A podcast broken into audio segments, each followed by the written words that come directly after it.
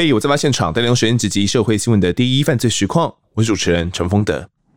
二零一四年呢，台北市信义区的夜店 Spark 曾经发生过一起重大的杀警案件。新义分局的侦查总薛贞国，他在休假的期间接获讯息哦，听到有人到夜店 Spark 去闹事。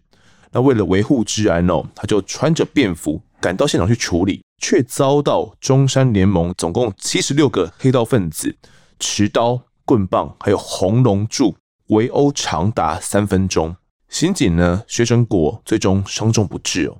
而这一起是台湾远警最凶恶遇害的案件，遭判刑之后呢，有许多这些相关的人啊四处逃窜，其中一名共犯呢李玉军哦，他被判刑十年六个月，还要偷渡到大陆去避风头啦。但因为涉及其他的案子哦，被大陆的公安逮捕之后。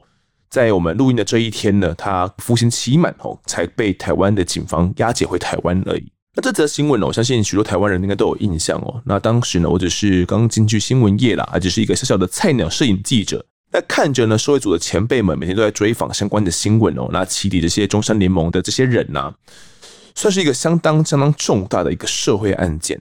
当时呢，我像是整个台湾的社会氛围啊，没人敢想象黑帮。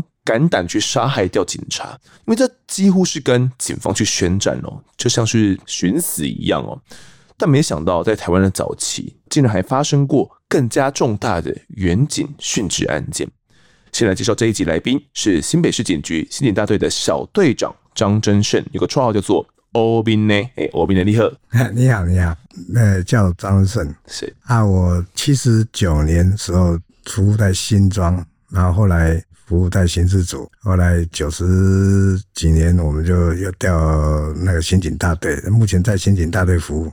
了解，所以刑警大队都是处理一些比较棘手的案子吗？啊，当时我们在重案组，说重案组的重大刑案都是由我们重案组来负责处理资源。是我们接下来讲这个案件，就是当时你在重案组的时候呢？对对对，其实后面像我们刚刚提到的这个杀警案哦，或者是这种远警的殉职案。除了远警殉职之外啊，杀警这件事情，它更深一层的意涵是什么？以警方的立场，当今天有一个我们在执勤的远警被杀害掉了，嗯，这对警方而言是一个怎样的一个讯号？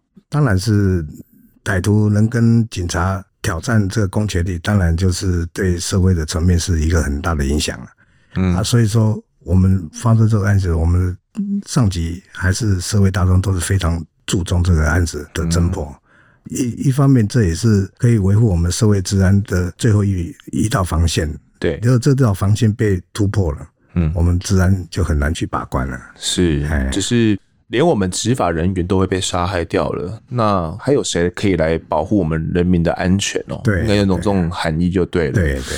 其实啦，二零一四年的那个夜店杀警案哦，就几乎算是吓坏了我。那接下来呢，在这集要替各位听众讲述的是两千零五年的这起案件哦，在当时更是震惊全台，甚至呢影响到往后警方的巡逻方式。那请听这一集的《我在案发现场》。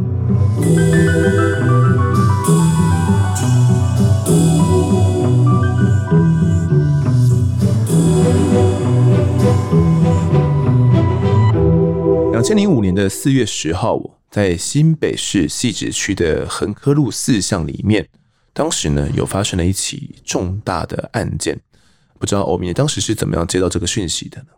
诶，当时我们经上级指示，就是前往那我们辖区那个汐止分局横科派出所，因为当时有同仁被夺枪被杀害，好，所以我们前往现场支援。那到了现场，当时就只有这样简单的指令跟资讯而已吗？啊，就是同仁被杀害啊，也有同仁一个已经宣告死亡了哦，好啊，然后一个同仁在身重伤，在急救当中，急救当中，就马上要你们去现场。这这种案子算是社社会瞩目的案子了，是哎呀，所以说我们赶往那汐止分局支援。所以像你们担任重案组。通常话到了现场，呃，主要可能负责的角色会是什么样的角色？啊，当然是在第一时间能，嗯，能协助还是能查到嫌犯是最主要的目的啊。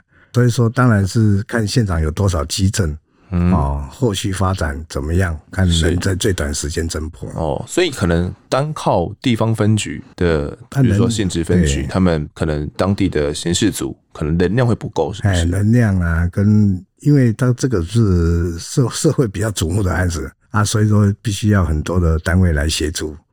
呃，你跟同事们嘛，应该是蛮三四个人哦。哦，我们那组大概十个吧，我们全部出动，十个人啊，对，马上到了现场。那到了现场，你看到的状况是怎么样？现场应该是因为是发生后，我们去现场的初步去勘察，他发生后的那个情况嘛，只是说现场我们有看到很多血迹斑斑嘛，感觉到说，哎，他的手段也算是残忍的啦，哦，把同仁一个砍死了，还有一个受伤。嗯，好，他表示说这个嫌犯也是非常凶狠的。是，现场大概是一个怎样的状况？摆着什么东西？你还记得吗？我记得就是我们在现场，就是说我们前往现场，到了现场，呃，就已经封锁了嘛。哈，他因为他是一个巷子，他一个好像我印象中是一个一个农会后面的一个金融机构巡签勤务。哦，同仁在巡签的时候遭受歹徒袭击。对。哦，啊，其实同仁的机车已经倒卧在现场了。啊啊，现场好几单好几单血，啊，警车上面都是血了。它是机车，警用机车上面，警警车机车都有，哎，嗯，啊，都布满了血迹嘛。是啊，啊，然后我们就开始，我们，哎，就开始分工合作。是啊，就开始该怎么查，怎么巡线，怎么找。就任务分工这样子。当时在现场，你们有找到这个目击证人吗？他们有看到这个经过是怎么样的吗？这个目击证人的细节部分，嗯，不是我们负责啊。但是我们只知道歹徒的穿着跟体型打扮，嗯，哦啊，所以说目前的资料只有这些。OK，啊，现场也有民众可以得知，哦，现场可能骑乘的机车的状况。嗯反映是说有两位年轻人哦，但是实际年龄大概是二三十岁左右，嗯，哦，但是没有确定的年纪嘛，哈，对，身着的衣服的特征，骑乘机车啊，对同人袭击夺枪啊，但是我们研判就知道他为什么夺枪，嗯，哦，是什么原因才做出这种事情，哦，所以说我们就扩大逐一清查，所以他是一个人去夺枪，一个人不是一个人，我们是不知道。因为从录影带那时候录影带好像也我印象中也没有那么清楚了，嗯，但是是一个人还是两个，我们是已经不知不太清楚。当时最一开始根本不清楚怎么什么状况，就对了，对，就只有这些资讯而已，哎，资讯而已。OK，总共有两名远景哦，一名远景叫做洪崇南，另外一名远景呢则叫做张大浩。他们是西子分局的横科派出所的两名员警哦，他们原本是在执行巡逻勤务嘛，算是金融机构的房抢的这种呃巡逻千巡呐哦，就是我们有一般有那种巡逻箱嘛，对，这种巡逻箱可能听众不太了解，是固定时间都要去签吗？对，因为金融机构是比较容易遭犯罪的地方，嗯、所以它是固定时间就要一组人马去签。是不是？诶，基本上是这样子，因为他们会排巡逻巡逻路线。对对对，因为辖区里面一定很多的金融机构，嗯，啊，照那路线去走。是啊，所以在那个细致的农会哦，它是一个叫细致农会白云办事处。对对对，这个后门刚好有一个巡逻箱。对，当时呢，洪崇兰跟庄大浩两名员警就到那个巡逻箱呢去千巡。诶，目击民众说哦，遭两名歹徒持刀从后面去砍杀哦，那下手相当的凶狠。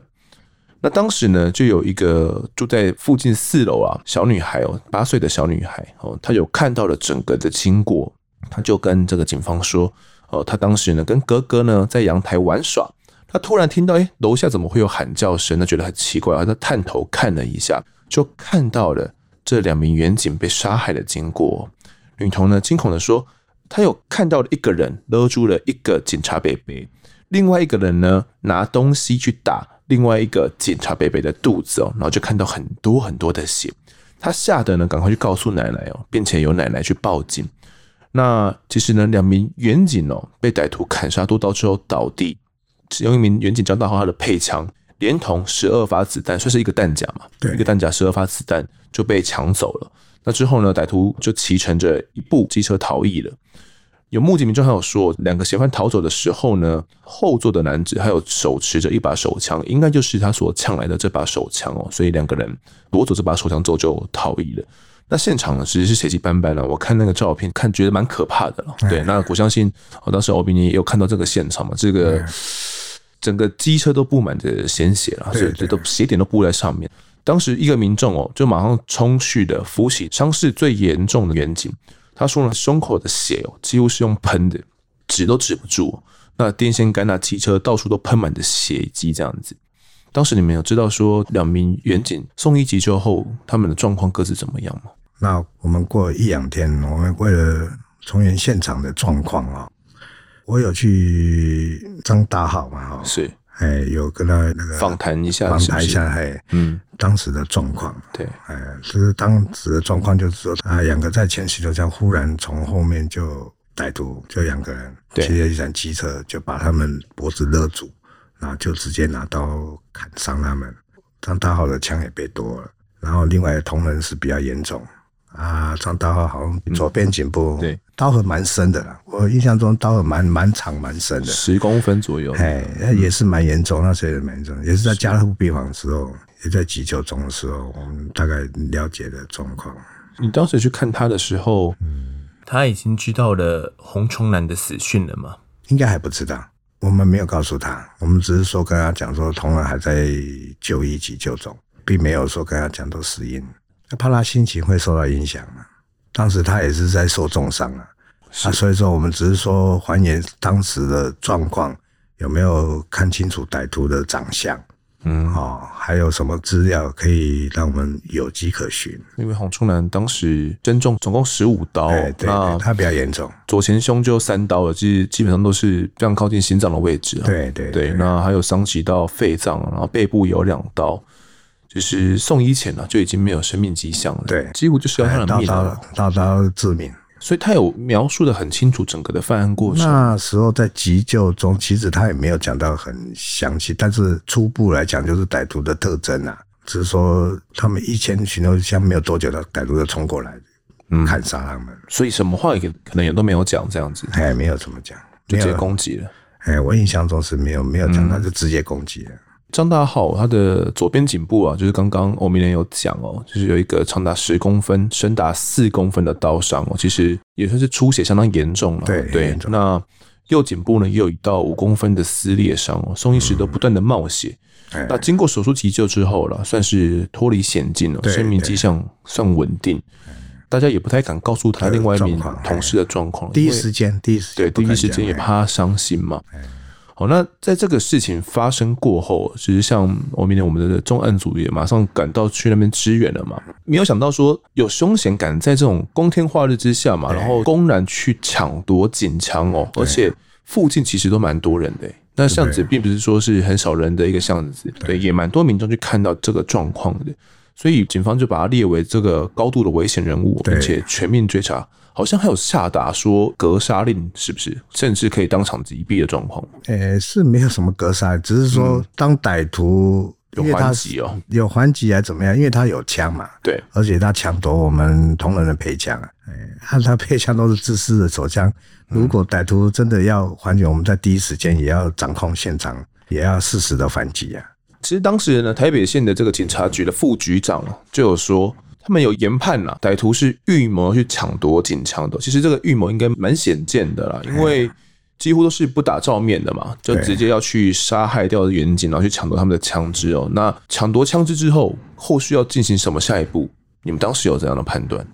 因为他抢夺枪，今天会做出这种行为，必定是一定有他的目的在，直接抢枪一定有是他的用途。他抢夺的远景的枪到底是从事什么目的？也是每个案子都会研判到的其中之一啊。那你们当时有这样的猜想吗？猜想是还好啦，因为没没抓到人，我们也不知道这个猜想，因为他后续是没有动作，只是他抢夺枪，但是他的实际的目的，我们只能去研判而已，没办法有任何足迹可以证明说他们要下一个动作是做什么动作。是好，当时警方还有公布检举电话跟检举奖金呢，对，就奖金高达五十万元哦。对，可能有提供重要的线索，让警方。可以破案的话，就可以拿到这个检举奖金哦。那呼吁民众们可以大家一起帮忙。那其实当时的整个呃警方也都大动作了嘛，包括我们重案组都来了。跟听众们讲解一下远警张大浩以及伤重不治的洪崇南这两名远警的相关背景。员警张大浩，他的急救后伤势后比较稳定了。那后续呢，警方高层有去探视的时候，他一开始还不知道说已经殉职了嘛，因为怕他伤心哦，担心他还在急救当中，我刚急救完而已，想让他病情稳定之后再跟他讲。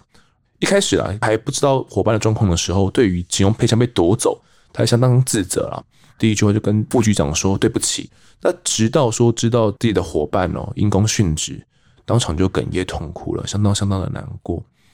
那张大浩的他父亲呢，其实曾经担任过台中市的第四分局的组长哦，他从小就在呃警察宿舍里面长大，算是警察世家啦。案发的去年呢，父亲过世之后，家中只剩下母亲一个人了，所以他算是跟母亲。呃，相依为命了哦。只要放假的话，哦，就一定会回到家里面去陪母亲哦。那同事来说，其实他的名字张大浩嘛，他这个名字常可能被同学取笑。那诶，后来有改名自己叫做张大康，但是因为没有到户政事务所去正式办这个更名哦，所以只有亲朋好友会叫他大康而已了。所以其实正式的职称还是称为张大浩这样子。至于殉职的洪崇南，他们家也算是警察世家。一家呢，总共有七个人，也是投入了警戒哦。他是警专十二期行政科毕业的。那毕业之后，一开始是到保一总的去服务，到一九九九年的时候才调到细致分局去支援。他死亡的讯息传回到他彰化的老家的时候，他的父母还有他一个论及婚嫁的女友，听到后是相当难以置信的，马上就搭车北上了。他的爸爸接到警方通知的时候，原本他还在家里田里面工作。还来不及穿上鞋子哦，就马上跑到这个医院去问说：“哎，人抓到了没有？我凶手抓到了没有？”那知道呢，死讯之后，父母俩算是悲痛万分了。家人也说，这个阿南啊，洪仲南阿南从小就相当孝顺哦，志愿要当人民保姆。那父母亲呢，也一直以儿子是警察为傲。那上个礼拜放假的时候，还要回家帮忙种田。那跟女朋友的婚事啊也近了，但没有想到会发生这样的一个突如其来的意外啊，让他们可能家人里面都没有办法去预料到。那当时警局呢就马上的去统计了抚恤金哦，总共有一千两百六十三万元。那重伤的张大浩呢可以获得五十万元的慰问金哦，不过这只是当时的一个初步的抚恤慰问金而已哦，后续可能还会有更多的民间补助进来，警方都有一个这样初步的一个说法。讲完这个相关资料之后，我们来讲一下这个后续的追查状况好了。我们我们当时有透过了监视影像看到了案发的经过，其实是不太清楚的，是吗？哎、欸，你要说清楚不清楚，就是以以前的科技没有现在的科技好。嗯，以前的监视器虽然也不是那么那么普遍，对啊，哎啊，监视器比较少，啊，画面也是没有那么现在那么进步。当时就是。全部把所有那个辖区里面的他们发生案子的辖区里面的监视器都要调出来，嗯，然后一一的过滤，然后再研判歹徒的逃亡的路线。那个时候来的路线跟逃的路线都逐一去清查。是，哎，那个时候的那个监视器好像都是里长办公室那边的，对对对，也有派出所也有里长，但是嗯，没有现在那么多支啊，所以说你必须要花很多时间去过滤。以前过滤的录影带也也要花很多时间，没有像现在那么进步，可以倒退、前进，速度的快还怎么样？对，对倍数也没现在那么好可控制。嗯，所以说我们在拿到录影带哦，大家都分工合作哦，每个都过滤时段，过滤案发前、案发后，可以过滤出看歹徒来的路线跟逃亡路线。你们当时好像是有一个。比较明确的分工是不是？关于这个影像调阅上，好像说每个人要负责拿到多少，要调阅多少，要看多少，有这样的一个明确分工吗？那、啊、当然，发生这案件，同僚被杀了嘛，哈，对，也对社会影响非常大嘛。看能不能在最短的时间可以抓到嫌犯嘛，所以说大家都不眠不休啊，哦、嗯，一有吊带就赶快过滤过过滤排除。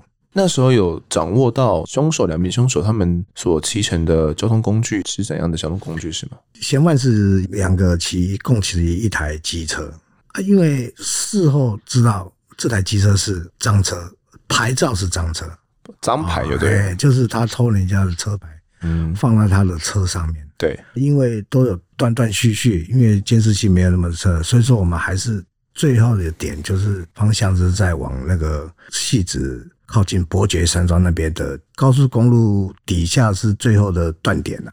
嗯，好啊，录影带只能清查清查到那边而已。哦，那后来再扩大再清查，再继续调阅下去，对，再继续调。当时有调到一段是他们有经过火车的平交道，是不是？火车平交道那是因为横科这边是汐止那边过来，嗯、必须要到横科派出所这边，一定要经过那个铁路的平交道。对，汐止那边去都是火车去比较方便。对对，嗯、啊，这这一段他们有骑机车经过，哦啊，就是逃亡跟来嗯的录影监视器都有经过平交道。对对对对。嗯那个时候其实确实有查到关于经过火车平交道的这一部分啊。那还有一个目击证人哦，有提供一个蛮重要的一个资讯。当时啊，在经过平交道的时候，他就有看到两个人哦，他们双在，身上是有血哦，满身血，就马上很着急的把那个，因为平交道已经降下来了。对对对对，这一段我有印象，有印象吗？有印象，有印象，降下来。然后后来他好像就把平交道直接拉开来，拉开，然后就冲过去。所以让人家有深刻的印象，很急的要过平交道。嗯，哎，我印象中是有民众提供这个线索，是，哎，所以说我们认的研判他逃亡路线就是要往汐止方面走。哦，哎，所以说沿路再继续追。玉溪的这个远景张大浩，他有一个比较完整的这个犯罪的整个叙述经过。哦，他是说，当时哦，他们两个人呢到这边要去牵寻的时候啦，听到后面有人用台语说呢。人来了，狼来啊！他就继续骑哦，骑到巷弄口了，停下来的时候，他跟伙伴是一前一后的。远景红虫兰呢是停在靠墙壁的那一边，而张大浩呢就停在红虫兰的左边哦。他说，刚停下来的时候，就有人呢从后面抱住他的全罩式安全帽，并且呢有感觉到有一只手遮住他的整个视线，那脖子的左后方啊。有感觉到，哎，有个奇怪的东西抵住，但不晓得是什么东西。同时呢，他就听到洪重兰用台语讲说：“你搞我增笑诶，就是用国语翻成国语，就是说你把我当傻子哦。”当时呢，张大浩说他有自己就有看了一眼红虫男，那就有看到红虫男转身对对方讲了这句话。那他说他只有看一下哦，没有注意到红虫男后面到底有没有人。那之后呢？因为他的头还是被抱着，他当下以为这只是红虫男的朋友啊，可能在开玩笑而已。但是啊，抱住张大浩的那一个人呢，并没有放手的迹象，所以呢，他就用左手往后抓这个后颈部，他有抓到呢，去抵住他颈部的这个东西哦。那他的右手其实都还是放在这个机车的右手手把上面的，没有感觉到什么刀子刺啊，或者什么痛的感觉。他说他当时并不知道歹徒是如何下手，他是如何受伤的。那因为呢，他一开始坐在机车上嘛，所以他后来呢就往前跌坐在了机车前面哦。那机车也整个倒下来了。那往哪边倒，他并不是很确定。等到他一跌坐下来的时候呢，觉得情况不对。那基于这个职业上的直觉反应啊。就直接握住枪，哦，这是应该是我们这种警方的本能嘛？对对对，算是反应反应嘛？对可能要准备反击，或者是对方可能要要夺枪等等一个基本反应。但是没多久，他就觉得全身好像没有力气，然后眼睛也模糊掉了，感觉好像有人在拿他的枪哦。那因为他的枪套有这种，我们现在都有这个防抢设备嘛，一个防抢的一个装置。当时要看当时，当时的枪套不见得是有。哦哦，当时是配备哪一支手枪？那个年代应该是九零手枪，还是九零呢？哎，九零，现在都已经比较先进了嘛。当时的枪套不见得是有了，因为每每个厂牌每个厂牌的都不太一样。对对对，不太一样。它基本上是有，但是要看配备那时候嗯有没有。是，只是说因为他们在巡逻。嗯，歹徒今天要犯案，他必须会预谋看现场嘛？对啊，预谋犯罪就总是现场会勘查嘛？对啊，然后抓那个时间点嘛？嗯、哦，啊，所以说这个瞬间，我相信张大化可能也没没办法反应出来了，哎，因为他们试图就是要夺枪，嗯，就是要杀害。他意识过来的时候已经被攻击了，对，他已经在瞬间的应该是很没办法去反应这种问题了。嗯，哎呀，所以说是歹徒就是他的目的就是要夺枪，如果有反应，他就是要动手杀害嘛。对，其实他后来也有说了，歹徒怎么拿走枪的，从哪边逃走的，他其实都已经不太清楚，因为他当时已经不太能够抗拒了，已经是脖子已经中刀了嘛，等于是眼睛都是血了，全身都是血哦。但这个过程中是没有听到歹徒还有讲话了。嗯，我们后续啊，我们刚刚有讲到的这个平交道的部分，我们这平交道既然他有去把平交道给拿起来的话，会不会上面有一些相关的急诊？不知道当时我们好像有派遣小组去现场采证吗？因为基政他们是产生小组嘛，啊，对对，产生小组他分工合作，他该该做现场的基政采政，我们都会交付任务，好，上级长官都会分分配嘛，对对对。平交道部分我们是比较不清楚，但是我们知道有这一段的那个过程，当时有采到的一些指纹啦，哦，然后包含到现场的机车部分，哦，因为警车上面当时警方也推想说，哎，会不会上面？说不定可能就刚好沾有了这个嫌犯的指纹嘛？对，另外可能还有现场可能一些槟榔渣啦，可能刚好吐了槟榔渣，很多案子是这样破的哦，一些槟榔渣啦、烟蒂啦等等，然后全面都进行一个采证，看能不能采到一些生物迹证。生物迹证。那没有想到当时好像很快的有锁定一个叫做啊，应该是案发第二天吧，哦，有锁定一个叫做阿丑集团的犯罪组织哦，不知道这个欧米雷当时有没有对这个有影响？这个阿丑这一段我知道，其实这一段也有一一些民众提供一些相关的资讯啊，嗯，说有一些可疑的人物啦，或可疑的集团啦，对，好，最近好像专门就是说为了什么枪支啊、贩毒啦，哈，有要从事什么犯罪行为啦，对，哈，这个阿丑我记得是他好像是金山还是万里那边的贩毒成员呐，哦，哎，那时候有提供这个资讯。我们有朝这方面去、嗯、去抽丝剥茧去找看看，他们集团里面烟毒犯了一个姓林的、一个姓陈的男子哦。那警方呢就将他们带了回来，发现他们的手上、他们的指甲里面是有血迹反应的，所以当时呢就采集这个棉棒哦，然后验了一下哦，确定是人血哦，所以就验出这个血迹反应，也马上呢送交给刑事局去比对嘛，我比对看看。上面的血会不会是张大浩他们的血哦？如果是的话，哇，那就是他们了嘛哦。所以当时有进行一个这样紧急的比对哦。此外呢，还有调出这个他们的一些通联记录，我发现说，哎，他们在案发当时曾经在汐止附近好像有通话过哦。所以警方有一个这样的猜想啊，我既然有在汐止附近通话过，又有血迹反应，感觉跟这个我们的杀警案有很大的可能性有涉案到。主要是因为这个叫阿丑集团嘛，是因为这个阿丑在贩毒这个男子嘛，好像是汐止基隆一带的烟毒贩，然后他其实之前也有犯下过一些强盗啦、抢夺的案件。因为当时我想，警方应该有去锁定一些会犯下这类案件的人，这些强盗、抢夺前科一般就是就是前科犯嘛，前科犯比较容易，哎，比较容易犯。罪，再再犯呢，总是要做、嗯、做清查嘛，对对，对，看一下他有没有涉嫌，嗯，哎，有没有可能。涉涉及这个本案，对，再逐一清查，这是正常的侦查的作为嘛？是是。后来这个阿丑集团呢、啊，确认了这个血迹鉴定之后，发现，哎，他们虽然里面指甲里面真的有血，但采验出来啊，就真的不是我们两名员警他们的血哦，血迹反应就不符合了。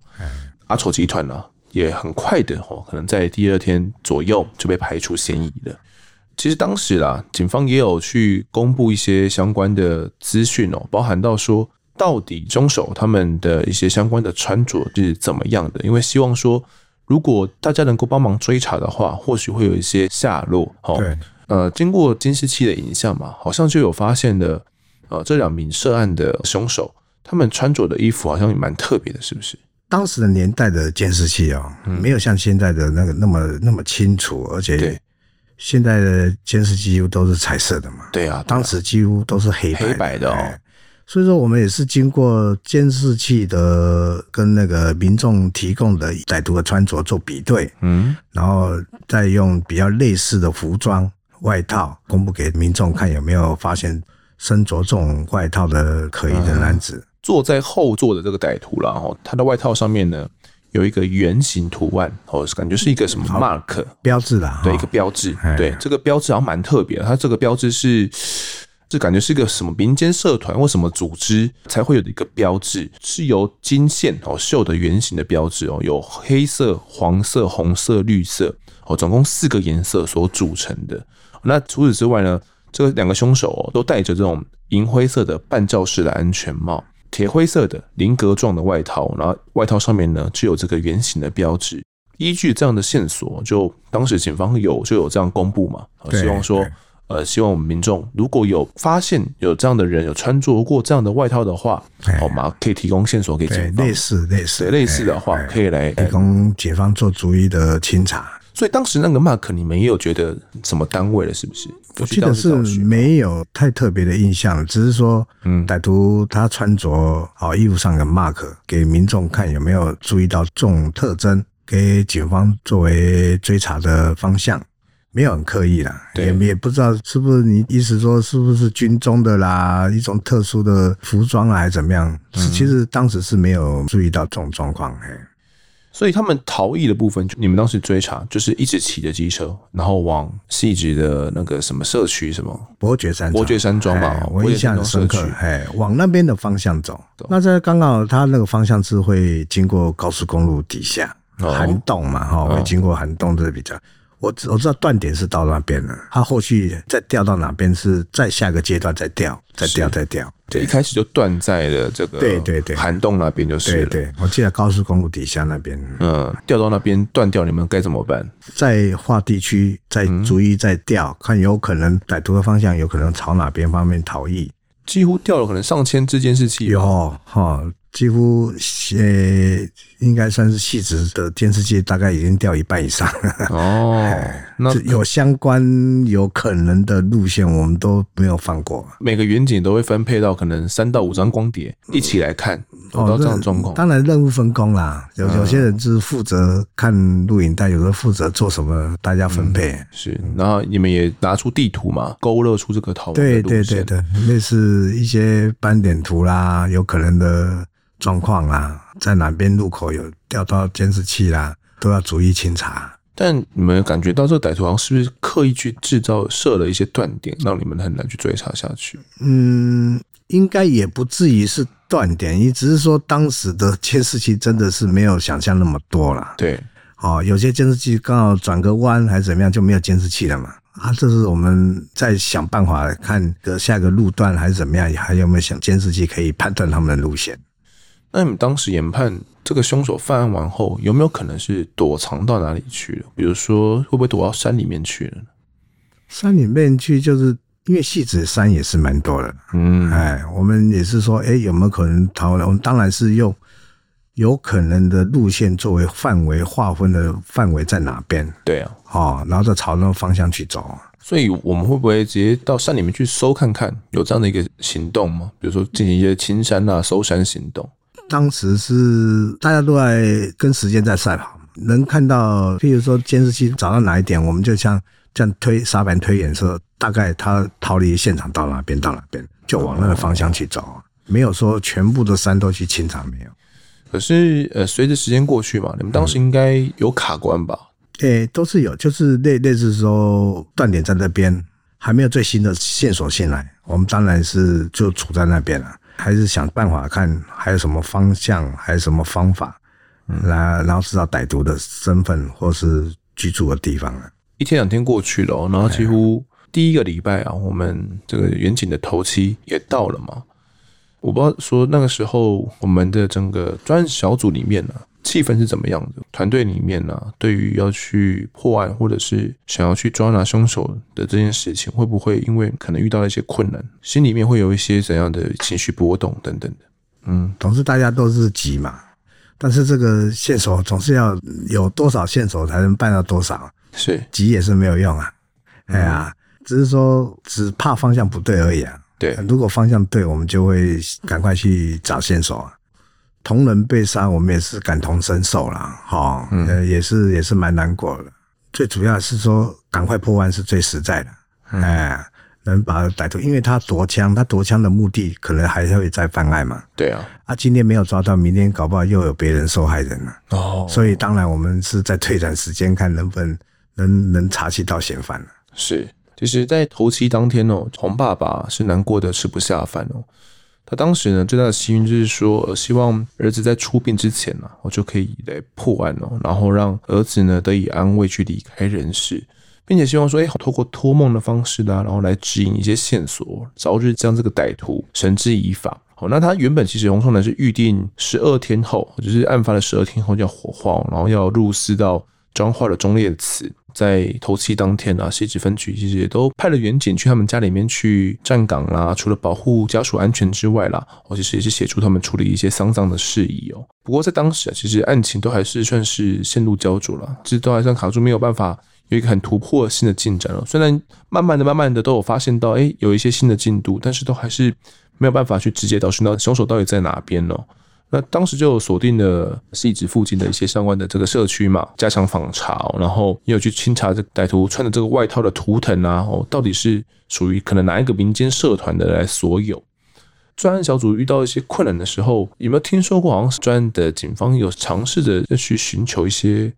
神灵力量的帮忙，外力兄弟，对一些外力的协助。呃，这个部分我是不太了解了，但是我是事后才知道，他们看报章杂志写，我才知道。其实我们当时是没有听到这一段的，大家都是忙着忙着要赶快破案，赶赶快线索逐一清查，没有想到那么多。OK，其实当时啊，还有传闻说，警方全力气凶之下嘛，那专案小组里面有一个小队长啊。哦，有想起了，他有认识了一个茅山术的第二代掌门人，一个郑老师，是上门要请大师人来出手相助。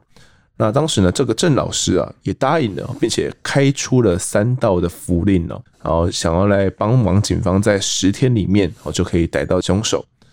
这个符令是这样子的，这个符令是采集殉职的员警的魂魄，那并且呢，来催促歹徒的元辰逐渐的削弱掉这个凶手的精神哦，最后再用什么阴阳二将，然后来让这个歹徒呢可以陷入到警方的天罗地网之内。哦，这个 他我看到的相关的说法是这样子啦。其实这个郑老师呢，后续也有媒体去采访他了，不过他算是比较低调一点。真的，这个郑老师，对，真的，这个郑老师，他也真的有开了这个三道的符令哦，希望说可以让警方可以来早日破案。开出来之后，警方也是想说，哎，宁可信其有嘛，加减信嘛，呃，可能真的有起作用，也也说不定。这个郑老师的茅山道术到底有没有用？那杀害掉远景两个凶手呢，是躲去哪边了？专案警方我，当时费尽了千辛万苦，仍然没有找到下落。又有什么办法呢？从什么角度去找寻到什么样的蛛丝马迹吗？那这一集的我在案现场呢，就先谈到这边，也感谢欧明莲的分享，感谢你，谢谢。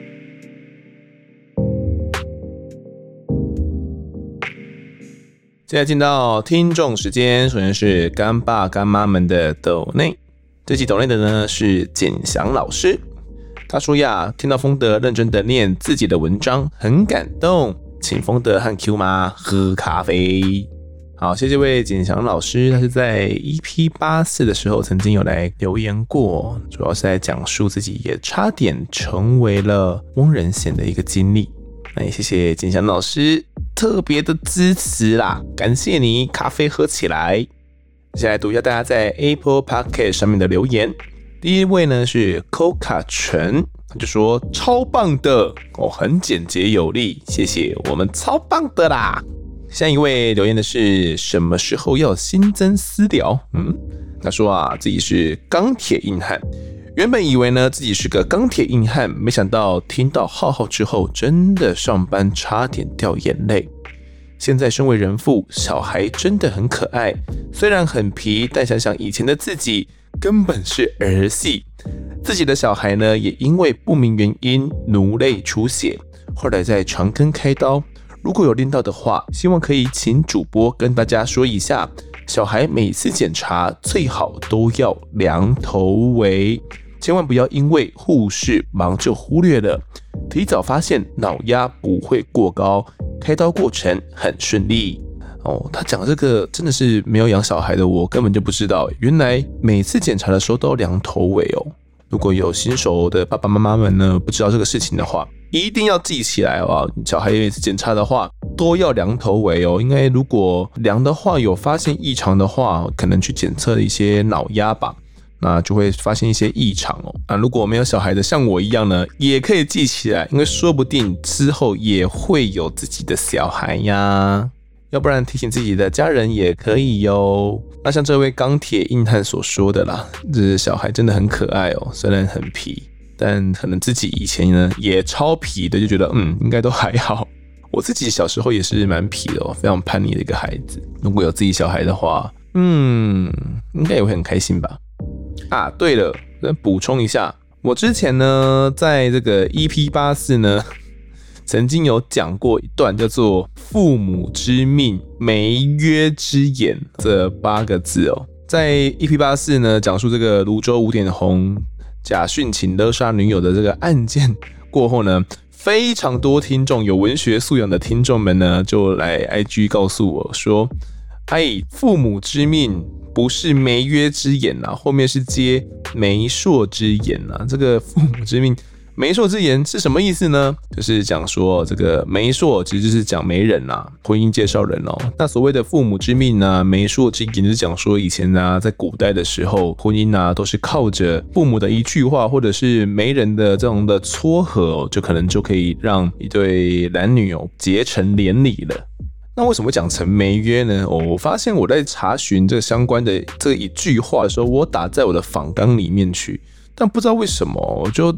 把这个应该是看出来怎么样？还是我这个文学素养不太够？我就把它打成了媒约之言。所以我在讲述这个开头的时候啊，很自然的就讲了这个父母之命，媒约之言。哦，这个是个错误示范哦，错误示范，帮大家建立一下这个国语小教室啊。我们的案发的国语小教室呢，又带入上课了。父母之命，媒妁之言，希望大家可以记住，不要跟我犯下一样的错误，不然会被听众笑。